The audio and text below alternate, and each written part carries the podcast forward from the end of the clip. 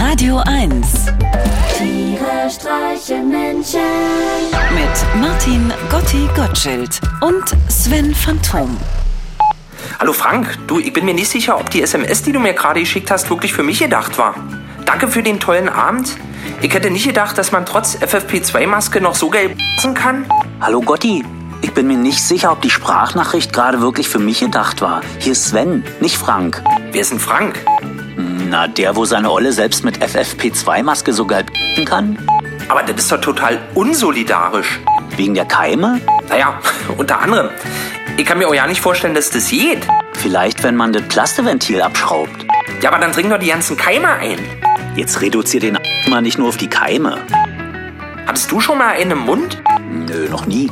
Also ich träume manchmal davon, aber dann ist es mein eigener. Schmeckt super.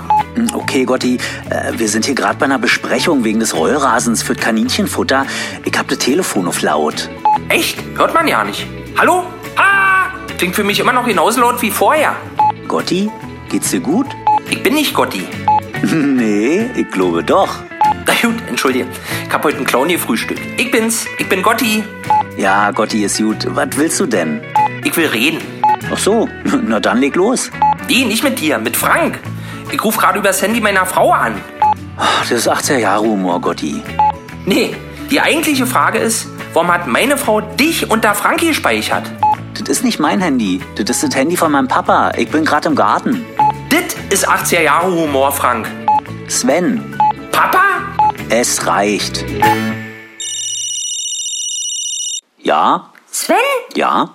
Hallo Sven, hier ist Sauron, Gottis Frau. Hi. Ich wollte lösen. Das Wort, was hier die ganze Zeit weggebiebst wird, heißt atmen. Tiere streichen Menschen. Jetzt auch als Podcast. Auf radio1.de und natürlich in der Radio 1 App.